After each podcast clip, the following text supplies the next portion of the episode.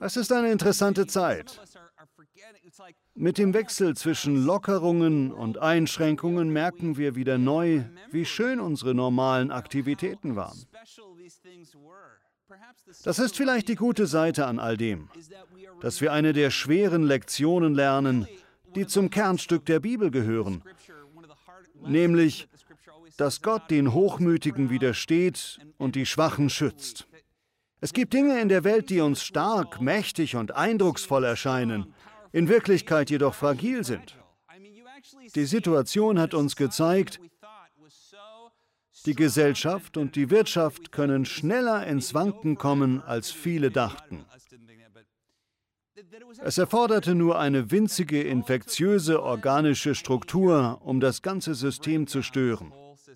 Ein winziges, unsichtbares Teilchen, um alles zum Stillstand zu bringen.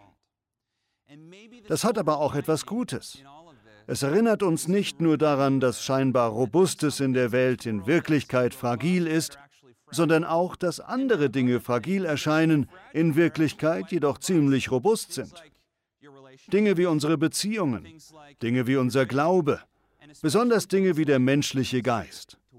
Wir können morgens aufwachen und den Tag mit der Überzeugung angehen, dass vor uns eine Welt der Möglichkeiten liegt. Wir können glauben, dass Gott für uns in dieser Welt eine Aufgabe hat, dass Gott uns eine bestimmte Rolle in dieser Welt gegeben hat. Damit möchte ich sagen, ich frage mich, ob das Virus in gewisser Weise auch ein Neustart sein kann. Es kann uns hier in Amerika und auf der ganzen Welt wieder neu fragen lassen, worauf es wirklich ankommt. Was bedeutet es wirklich stark zu sein? Wie kann man in einer schweren Situation ein starker Mensch sein? Und wie können wir dabei innerlich wachsen, statt nur äußerlich? Ich habe den Eindruck, dass das besonders für uns hier im Großbereich Los Angeles wichtig ist. Wir leben hier in Orange County. Ich habe das Gefühl, dass Südkalifornien oft ein sehr oberflächlicher Ort sein kann, wo es vor allem auf Äußerlichkeiten ankommt. Aufs Aussehen, auf soziale Medien, auf Popularität, aufs Jungsein. Im Reich Gottes hingegen kommt es auf diese Dinge nicht an. Sie sind zwar nicht schlecht, aber nicht wichtig. Sie zeigen nicht, was im Herzen los ist und was in den Gedanken stattfindet.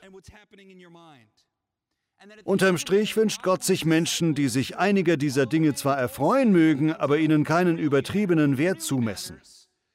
Worauf es ankommt, ist unser Wille, unser Herz, unser Geist, woran wir denken, was wir lernen, wie wir als Person wachsen. Sehen Sie, dadurch werden wir antifragil. Dadurch werden wir wirklich stark. Das steht im Mittelpunkt der rabbinischen Lehre von Jesus, wenn er über Lebensweisheit spricht. Jesus sagt, die Letzten werden die Ersten sein und die Ersten die Letzten. Wer sein eigenes Leben retten will, wird es verlieren, aber wer sein Leben um meinetwillen verliert, wird es gewinnen. Dieses Thema zieht sich durch die ganze Bibel, nicht nur durchs Neue Testament, sondern auch durchs Alte Testament. Gott möchte mehr tun, als wir äußerlich sehen können. Er möchte etwas in unserem Inneren tun, wodurch wir stark werden, stärker als ein Elefant. In uns steckt eine Kraft, durch die wir das durchstehen können, was auf uns zukommt. Es ist interessant. Ich störte mich lange Zeit ziemlich an einer bekannten Geschichte aus dem Alten Testament, bis ich einen Rabbi auf YouTube darüber sprechen sah. Und zwar ist es eine Geschichte über Mose, den vielleicht größten Propheten im Alten Testament. Im Judentum gilt er definitiv als der größte Prophet. Mose vollbringt viel Eindrucksvolles für Gott und führt die Israeliten durch die Wüste, doch am Ende wird er von Gott bestraft und darf nicht ins gelobte Land. Wissen Sie warum nicht? Als ich das früher als Student las, habe ich mich echt daran gestört. Es erschien mir so albern. Es gibt zwei Bibelstellen, wo Mose einen Felsen schlägt und Wasser hervorsprudelt. Beim ersten Mal weist Gott ihn an, das zu tun. Die Israeliten sind in der Wüste und haben Durst und Gott sagt Mose, er soll einen Felsen schlagen und dann würde Wasser herauskommen. Er schlägt den Felsen, krach, das Gestein spaltet sich, Wasser sprudelt hervor. Die Israeliten trinken davon und stillen ihren Durst. Aber beim zweiten Mal sagt Gott Mose, dass er zum Fels sprechen soll. Er soll zum Fels nur sprechen, dann würde Wasser herauskommen. Doch Moses spricht nicht zum Felsen, sondern schlägt ihn wieder. Er schlägt ihn, weil er gerade auf die Israeliten wütend ist, aber das Gestein spaltet sich nicht. Es ist, als würde Gott ihm eine zweite Chance geben. Tu das nicht, schlag den Fels nicht, sprich zu ihm. Aber Mose schlägt noch einmal zu. Interessanterweise sprudelt dann das Wasser hervor und das Volk trinkt. Aber Gott sagt Mose, weil du den Fels geschlagen hast, statt zu ihm zu sprechen, darfst du nicht in das gelobte Land. Was um alles in der Welt hat es damit auf sich? Ich konnte diese Geschichte nicht richtig deuten, weil ich sie durch die Augen eines westlichen Christen las, eines modernen Christen. Als ich sie mit Hilfe des Rabbis durch die Augen eines antiken Israeliten sah, ergab sie mehr Sinn. Er erklärte, dass viele Rabbis glauben, dass Gott damit sagte, bevor ihr ins gelobte Land kamt, herrschte die Devise, Macht geht vor Recht. Es ging ums Äußerliche. Aber um in das gelobte Land zu kommen, müsst ihr zu denkenden Menschen werden, zu sprechenden Menschen. Anders gesagt, die Lektion war, Denkkraft geht über Muskelkraft. Die Feder ist mächtiger als das Schwert und ähnliche Axiome, nach denen wir uns richten sollten. Gott wollte, dass die Israeliten glaubten, dass es mehr gab als bloß ich schlage Fels, Wasser kommt heraus. Gott wollte den Israeliten diese Gesinnung vermitteln, aus der später das rabbinische Judentum entstand, woraus für uns der christliche Glaube erwuchs. Damit möchte ich sagen, ich glaube, dass das Herzstück der Bibel zu einem großen Teil der Gedanke ist, dass die versteckten Stärken, die versteckten Stärken in unserer Gesellschaft und in unserem Leben die größten Stärken sind. In ihnen steckt so viel Kraft. Sie haben bereits so viel gelernt. Andere wissen gar nicht, was sie alles gelernt haben. Andere wissen gar nicht, was für Erfahrungen sie gemacht haben. Vielleicht ruft Gott sie in ein Umfeld, in dem sie sich etwas unwohl fühlen. Andere behandeln sie von oben herab und unterschätzen sie. Aber Gott hat sie aus einem Grund in dieses Umfeld gestellt und Gott wird ihre Erfahrungen benutzen, damit sie in diesen Situationen zu einer führenden Kraft werden. Das glaube ich für sie. Jetzt wollen wir zur Bibelstelle kommen, über die ich predigen will. David und Goliath. Es ist vielleicht die Bibelgeschichte, über die es am meisten Predigten gibt. Sie ist stark mit dem Bronzezeitalter verwoben. Ich persönlich habe ein Faible für diese geschichtlichen Sachen, aber viele Christen, besonders Pastoren, verstehen diesen Abschnitt falsch. Sie sehen ihn als eine Wundergeschichte. Es gibt viele Wundergeschichten in der Bibel und sie haben sich alle wirklich ereignet. Aber ich glaube nicht, dass David und Goliath eine Wundergeschichte ist. Es ist eine Moralgeschichte. Es ist eine Geschichte darüber, dass Menschen sich von Äußerlichkeiten beeindrucken lassen und das Innere nicht sehen. Es ist eine Geschichte darüber, dass die besten Kämpfer die Schwächen ihrer Gegner ausmachen. Paradoxerweise ist Malcolm Gladwell, ein säkularer Autor, einer der wenigen, die diese Geschichte richtig verstanden haben. Ich würde sein Buch empfehlen. Darin geht es zwar mehr um die Geschäftswelt als um Theologie, aber es ist lesenswert. Vor David gab es Saul, den ersten König Israels. Die Israeliten wünschten sich einen König. Sie wollten nicht bloß Richter haben und sie wollten nicht, dass Gott selbst ihr König ist. Sie wollten einen König zum Anfassen, damit sie so sein konnten wie die anderen Nationen der Welt. Samuel krönt einen jungen Mann namens Saul. Die Bibel beschreibt Saul als den schönsten Mann in Israel. Es wäre interessant zu wissen, wie genau er aussah. Es wäre deshalb interessant, weil Schönheitsideale sich mit der Zeit ja ändern. Hätten wir heute ein Bild von ihm, würden wir vermutlich denken, der soll gut aussehend sein. Jedenfalls gilt Saul in seiner eigenen Zeit als der schönste Mann in ganz Israel. Die Bibel betont das. Das ist wichtig für die Geschichte. Sie betont auch, dass er einen Kopf größer ist als seine Landsleute. Er ist also so ein großer, gut aussehender Mann wie George Washington und er wird zum ersten König gekrönt. Mehr noch, der Heilige Geist kommt über Saul. Saul redet sogar prophetisch und hat geistliche Erlebnisse. Doch schließlich kommt er von Gott ab und tut Böses gegen Gott. Gott sagt, ich habe mein Gesicht von Saul abgewendet und werde mir einen anderen suchen. Er weist den Propheten Samuel an, zum Haus Isais in Bethlehem zu gehen, denn der zukünftige König befindet sich dort. Samuel geht nach Bethlehem. Isais Familie fürchtet sich vor Samuel, weil er ein mächtiger Mann Gottes ist, und sie fragen ihn, kommst du im Frieden? Er erwidert, ich komme im Frieden. Er stellt sich vor Isais Haus und Isai stellt ihm der Reihe nach sieben seiner acht Söhne vor. Der erste Sohn, den Samuel sieht, ist Eliab. Genau wie Saul ist er ein gut aussehender Kerl. Er ist groß. Samuel schaut ihn an und sagt sich, das ist bestimmt der, den der Herr als König auserwählt hat. Gottes Antwort darauf gehört zu meinen Lieblingsversen in der Bibel. Und zwar sagt Gott zu ihm, lass dich von seinem Aussehen und von seiner Größe nicht beeindrucken. Er ist es nicht. denn ich urteile nach anderen Maßstäben als die Menschen. Für die Menschen ist wichtig, was sie mit den Augen wahrnehmen können. Ich dagegen schaue jedem Menschen ins Herz. Gott schaut ins Herz. Wenn wir als westlich geprägte Menschen Herz hören, denken wir an die Emotionen.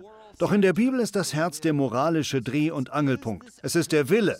Das Herz bestimmt, ob jemand ein guter Mensch ist, ob jemand ein mutiger Mensch ist, ob jemand sich auch dann für das Richtige entscheidet, wenn es schwer ist. So jemanden will Gott zum nächsten König krönen. Jemanden mit einem guten Herzen. Jemanden wie Sie. Die Welt schaut aufs äußere Erscheinungsbild, aber der Herr sieht ins Herz. Wissen Sie, was Gott in Ihnen sieht? Er sieht jemanden, der in der Lage ist, auch dann noch das Richtige zu tun, wenn es leicht ist, das Falsche zu tun. Er sieht jemanden, der bereit ist, in die Bresche zu treten. Zu so einer Person hat Gott sie berufen. Gott sagt, nein, Eliab ist es nicht. Alle Söhne werden Samuel vorgeführt. Die meisten von ihnen sind gut aussehend, muskulös und stark. Sie haben die Merkmale, auf die viel Wert gelegt wird. Nachdem Samuel die sieben Söhne gesehen hat, fragt er, gibt es nicht noch jemanden? Da sagt Isai, ach ja, äh, es gibt noch David. Er ist draußen und kümmert sich um die Schafe. Können Sie sich vorstellen, wie Ihr Vater so über Sie redet? Stellen Sie sich vor, Sie sind der jüngste von acht Söhnen und Ihr Vater sagt, ach ja, den gibt's ja auch noch. David ist der Typ, der ungesehen alle Arbeit erledigt und die Schafe hütet. Samuel sagt, lass ihn holen. Ich möchte noch darauf hinweisen, dass auch David gut aussehend ist, weil einige von ihnen gut aussehen. Ich will ehrlich sein, einige von ihnen ziehen sich sehr schön an, sie sehen sehr gut aus. Auch David sieht gut aus. Ich will also nicht sagen, dass es schlecht ist, gut auszusehen, aber das Aussehen taugt nicht als Hinweis darauf, was im Inneren einer Person wirklich los ist. Vom Aussehen einer Person kann man so gut wie nichts darüber ableiten, wie Gott ihr Herz sieht und was in ihren Gedanken los ist. Es ist oft so leicht, sich ein falsches Bild von einer Person zu machen. Als Arbeitgeber kann man beispielsweise aufgrund des Aussehens eines Bewerbers den Falschen anstellen. Ich glaube, wir haben auch mehrere Politiker, die in diese Kategorie fallen. Es passiert ständig, dass Menschen Beliebtheitswettbewerbe gewinnen, obwohl sie eigentlich inkompetent sind. David tritt vor Samuel und wird zum König gesalbt, und dann steht da, dass der Geist des Herrn über David kommt. Danach lesen wir, dass der Geist des Herrn Saul verlässt. Es ist fast so, als wenn der Geist Gottes von Saul auf David übergeht, obwohl Saul äußerlich weiterhin König ist. Stattdessen kommt ein böser Geist über Saul, der ihn quält. Und raten Sie mal, was passiert. Saul hört von David und lädt ihn zum königlichen Hof ein. Dort spielt David seine Harfe und singt für Saul. Wann immer dieser böse Geist über Saul kommt, überwindet ihn der gute Geist, der heilige Geist, der auf David liegt, und bringt Saul Frieden. Wir alle kennen die Geschichte. Schließlich gibt es eine große Pattsituation zwischen den Philistern und den Israeliten. Die beiden Heere lagern jeweils auf ihrer Seite. Tage vergehen. Die beiden Lager sind auf zwei Hügeln mit einem Tal dazwischen. Und keines der Heere will sich ins Tal begeben und den anderen Hügel hinaufmarschieren, um das andere Heer von der nachteiligen Position von unten anzugreifen.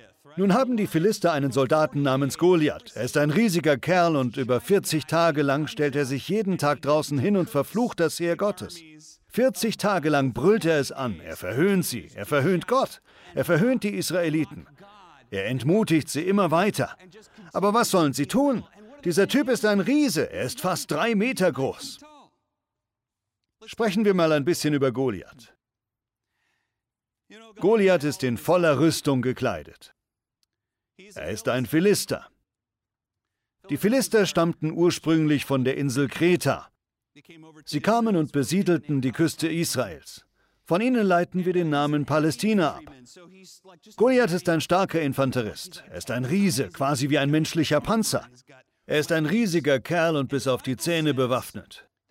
In der Bibel steht, dass er sechs Ellen groß war. Achten Sie auf die Zahlen, okay? Nicht alle stimmen mit dieser Auslegung überein, aber die jüdische Bibelkommentatoren weisen gerne darauf hin. Denken Sie daran, Sie haben diese Passage auswendig gelernt. Er ist sechs Ellen groß, hat sechs Waffen und seine Speerspitze wiegt 6000 Schekel. Haben Sie gemerkt? Nennen wir diese Zahl dreimal. Sechs, sechs, sechstausend. Damit will die Bibel uns zeigen, dass Goliath den Teufel verkörpert. Er ist ein Sinnbild für das Reich der Finsternis, für alles, was böse ist, äußerlich stark, groß, stämmig, angsteinflößend. Ich werde es euch zeigen. Er ist beleidigend und eingebildet, richtig? Aber vielleicht trügt der Schein und mit Goliath ist noch etwas anderes los. Er ist zwar furchteinflößend, aber vielleicht ist in Goliaths Körper noch etwas anderes los. Wenn ich über Goliath lese, muss ich an die Ikone Andre the Giant denken. Ich mochte Andre the Giant bereits als Kind. Er war ein Profi-Wrestler und trat auch in Die Braut des Prinzen auf, wo er in Reimen spricht und eine witzige Rolle spielt. Andre the Giant war buchstäblich ein herausragender Mann. Ich glaube, er war Franzose. Der Sender HBO hat eine eindrucksvolle Doku über ihn gemacht, die mir gefallen hat. Sie hat mir geholfen, ihn besser zu verstehen. Im Wrestling war er immer der Bösewicht, aber im wirklichen Leben war er ein Held. Äußerlich gesehen dachte man nur an einen Schlägertyp, groß, stark. Hier ist ein Foto davon, wie er eine Dose Bier in der Hand hält. Das ist eine 350 Milliliter Dose Bier in der Hand von Andre the Giant, okay? Goliath war noch ein bisschen größer als Andre the Giant, aber schauen Sie sich das an. Stellen Sie sich vor, wie diese Hand zu einer Faust geballt auf Sie zuschnellt. Das wäre ziemlich beängstigend. Andre the Giant war ein massiver Mann. Aber hätten Sie etwas Zeit im wirklichen Leben mit diesem Riesen verbracht, hätten Sie festgestellt, dass er an einer Krankheit litt, an der die meisten Riesen leiden, nämlich an Akromegalie. Bei der Krankheit wächst ein Tumor an einer Drüse, die verursacht, dass der Körper weiter Wachstumshormone produziert. Dadurch wird man zwar sehr groß und sehr stark, aber ohne dass es sichtbar ist, schwächt es einen auch. Die Knochen werden zerbrechlich, die inneren Organe werden schwach. Menschen, die an diesem Riesenwuchs leiden, können oft nicht gut sehen. Sie haben mit Blindheit zu kämpfen und fast alle haben chronische Schmerzen. Das ist das Traurige an Andre the Giant. Er war Alkoholiker und es braucht eine Menge Alkohol, um ihn abzufüllen. Er betrank sich, weil es seine täglichen Schmerzen dämpfte. Nicht die Schmerzen von seinem Wrestling, sondern von der Krankheit, an der er litt. Es wird erzählt, wann immer er in eine Bar ging, ließ er sich einen Mülleimer bringen, ihn mit Eiswürfeln und Bier füllen. Am Ende hatte er das ganze Bier ausgetrunken. So viel Alkohol brauchte es, um einen Mann dieser Größe betrunken zu machen, und dann hatte er etwas Erleichterung von seinem Schmerz. Historiker glauben, dass Goliath wie Andre the Giant war. Er litt vermutlich an derselben Krankheit. Er war drei Meter groß und äußerlich schien er zwar stark, aber er hatte etwas, wodurch er eigentlich sehr schwach war. In der Bibel steht, dass er nahe an David heran musste, um ihn richtig sehen zu können. Ist er partiell blind? Sind seine Knochen spröde? Leidet er Schmerzen? Alle sind von ihm beeindruckt. Er ist ein Champion. Offenbar erwartet er einen Zweikampf, bei dem sich zwei massive Infanteristen miteinander messen. Doch ihm steht ein ganz anderer Kampf bevor. Folgendes passiert. Nachdem er die Israeliten 40 Tage lang verspottet hat, kommt am 40. Tag endlich David an der Front an. Übrigens glauben sie ja nicht, dass David noch ein Junge ist. Er wird zwar ein junger Mann genannt, aber in der Bibel steht, dass sein Vater Isai schon sehr alt war. Vermutlich war David eher im Studentenalter, also in seinen frühen Zwanzigern. Er ist also ein junger Mann und ein Hirte, was damals als der niedrigste aller Berufe galt. Die meisten Hirten in der Bibel sind Mädchen, Mädchen im Teenageralter. Es sind fast immer elf- oder zwölfjährige Jungen oder 15-, 16-jährige Mädchen. In der Weihnachtsgeschichte sind die Hirten, denen die Engel erscheinen, wahrscheinlich weiblich. Tut mir leid, dass ich Ihr Bild zerstöre. Es werden immer alte Männer mit Bärten dargestellt, aber das ist historisch nicht akkurat. Aber zurück zur Geschichte. David ist ein junger Mann im Studentenalter, aber er übt diesen niedrigen Beruf des Schafehütens aus. Warum? Weil er der Jüngste ist. Da hört er zufällig, wie Saul aus Wut heraus sagt, wenn jemand diesen Riesen umbringen kann, muss seine Familie keine Steuern mehr zahlen und ich gebe ihm meine Tochter zur Frau. David denkt sofort, was? Wie bitte? Was für ein Riesen? Er erkundigt sich, was für ein Riese ist das? Er läuft hin, um sich selbst zu überzeugen und sieht diesen Riesen, der Gott und die Israeliten verunglimpft. Dann tritt David vor Saul und sagt, ich will mit diesem Kerl kämpfen, jetzt sofort. Er schaut all die anderen Israeliten an und fragt, warum kämpft niemand mit diesem Kerl? Warum besiegt ihn keiner? Was ist hier los? Saul erwidert, du kannst ihn unmöglich besiegen. David schaut ihn an und sagt, ich habe schon einen Löwen getötet und einen Bären erlegt. Überlegen Sie mal, einen Bären? Kalifornien ist der Bärenstaat. Ein Riese klingt zwar beängstigend, aber ich glaube, ich würde lieber einen Riesen bekämpfen als gegen einen Bären oder Löwen. Als David das sagt, ist er von seinen Brüdern umgeben. Man kann sich vorstellen, wie Saul die Brüder von David anschaut und sie ihm bestätigen, ja stimmt, David hat einen Löwen und einen Bären erledigt. Dann sagt Saul, na los. Er versucht David seine eigene Rüstung und Waffen zu geben, aber David sagt, nein, das brauche ich nicht. Ich brauche nur fünf runde Steine. Eigentlich brauchte er sogar nur einen. Darauf kommen wir gleich noch. Aber er schnappt sich fünf, nur sicherheitshalber. David trägt bloß seine normale Tunika. Er hat einen Stab in einer Hand und seine Schleuder in der anderen. Wir mögen eine Steinschleuder für eine nicht sonderlich eindrucksvolle Waffe halten. Bloß eine Schleuder? Aber Historiker sagen, dass Steinschleudern, die zeitlich dem Bogenschießen vorangingen, auf nahe Entfernung mehr Schlagkraft hatten als Pfeile. Sie wurden nur deshalb durch Bogenschießen ersetzt, weil Pfeile eine größere Reichweite haben. Aber auf nahe Entfernung bei unter 20 Metern kann ein starker und geübter Schleuderer das Projektil mit der Schlagkraft einer 45er Pistole auf ein Ziel einschlagen lassen. Ich habe ein Amateurvideo gefunden. In dem Video sieht man, wie eine Steinschleuder in der Antike aussah und es werden Cola- oder Bierflaschen zerschossen. Haben wir das Video bereit? Hier schauen wir das mal kurz an. everybody, me again, Channing, Practical Fire Corps, and today is slinging tips while I'm slinging at targets. Schauen wir es nochmal an. Schauen Sie. Beeindruckend, oder? Jetzt kommt ein entscheidender Punkt. Wir meinen, oh, das ist ein Wunder. David ist bloß ein kleiner Junge mit einer Schleuder. Nein, er ist eher so jemand wie der im Video.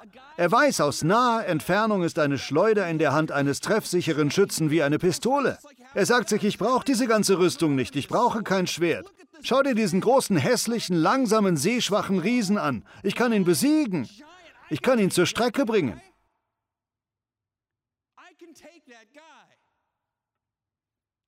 Gesagt, getan.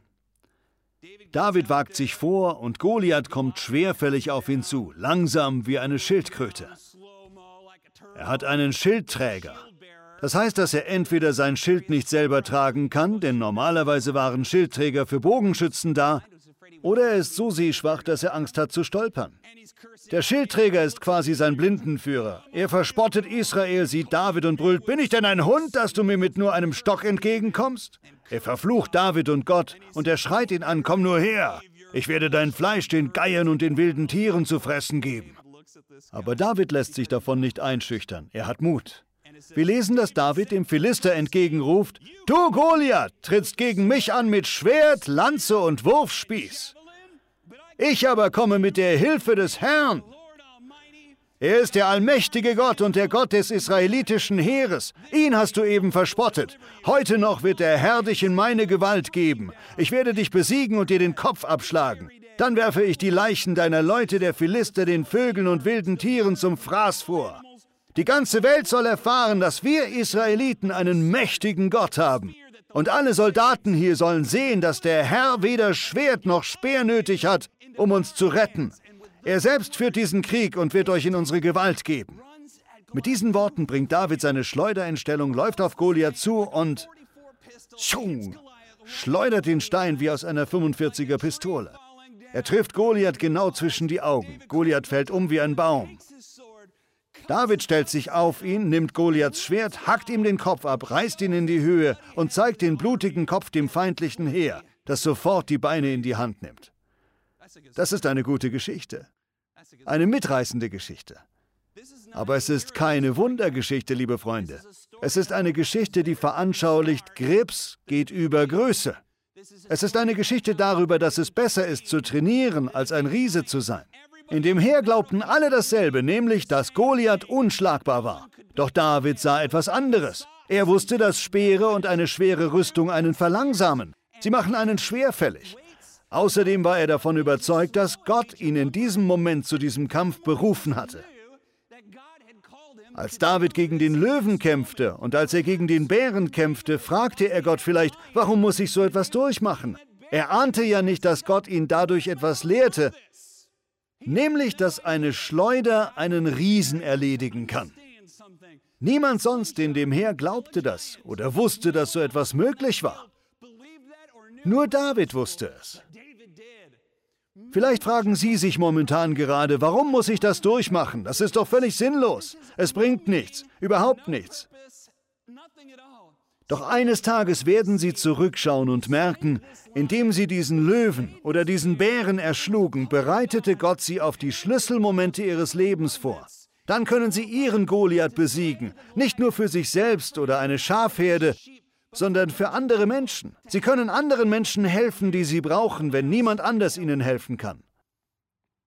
Wir vergessen, dass Gott uns häufig Schwierigkeiten durchmachen lässt, um etwas Einzigartiges in uns zu formen.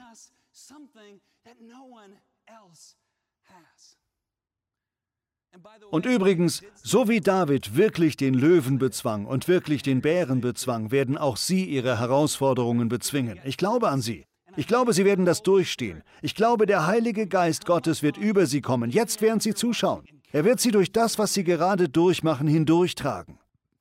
Vielleicht heben Sie die Faust in den Himmel und fragen, warum, Herr? Warum hast du mich verlassen? Das ist in Ordnung. Es kann durchaus mal gut tun, auf Gott wütend zu werden. Gott nimmt es ihnen nicht übel, wenn sie wütend auf ihn werden. Eher nimmt er es ihnen übel, wenn sie sich in einer Ecke verkriechen, faulenzen, sich verdrücken und ängstlich davonschleichen. Vertrauen Sie darauf, dass Gott das, was Sie durchmachen, gebrauchen wird, um Sie abzuhärten und stärker zu machen. Dann können Sie für die gute Nachricht von Jesus und die Sache Gottes etwas erreichen. Vielleicht auch für Ihre Familie, Ihre Stadt oder Ihr Land. Dann werden Sie den Riesen besiegen, dem sich andere nicht stellen wollen. Ich bin stolz auf Sie. Sie dürfen Folgendes wissen. Die Welt sieht Äußerlichkeiten, aber Gott sieht auf das Herz. Gott ist stolz auf Sie. Gott ist für Sie, nicht gegen Sie. Gott ist auf Ihrer Seite. Er hat Ihr Gebet erhört. Er hat Sie nicht verlassen. Er wird Sie durchbringen. Und durch jeden Kampf, durch den er Sie hindurchbringt, werden Sie stärker. Vielleicht nicht äußerlich, aber hier drin und hier drin. So soll es sein. Sie haben, was Sie brauchen, um das zu besiegen, was vor Ihnen steht. Und wenn nicht, dann bitten Sie Gott, Ihnen das Nötige zu geben. Manchmal ist es ein Freund, manchmal ist es Wissen, manchmal ist es ein bisschen Glück. Was immer es ist, er wird kommen und er wird Ihnen helfen und er wird Sie zu einem guten Ende bringen. Ich möchte für Sie beten. Vater, wir danken dir für diese anschauliche Geschichte, die ihren Weg in so viele Geschichten gefunden hat. Herr, wir verstehen, dass du uns für solche Momente gerne vorbereitest. Herr, ich bete für alle von uns, die gerade eine schwere Zeit durchgemacht haben. Mögen wir diese Erfahrung nicht vergeuden, sondern weiter lernen. Wir wollen auch aus unseren Fehlern lernen und gut versagen. Jedes Mal, wenn wir hinfallen, wollen wir vorwärts fallen. Alles, was wir durchmachen, soll uns zu stärkeren Menschen machen, stärker im Herzen und im Denken. Herr, wir lieben dich so sehr. Hilf uns, unsere Mitmenschen so zu lieben wie uns selbst. Hilf uns, freundlich und nachsichtig miteinander zu sein und immer den nächsten richtigen Schritt zu gehen, selbst wenn es schwer ist. Wir lieben dich. Im Namen Jesu. Amen.